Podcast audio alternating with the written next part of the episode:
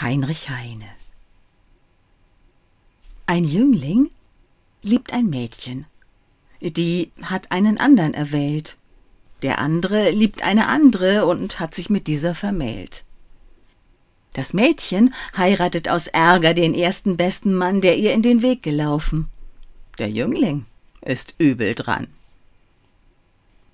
Es ist eine alte Geschichte, doch bleibt sie immer neu. Und wem sie just passiert, dem bricht sie das Herz entzwei.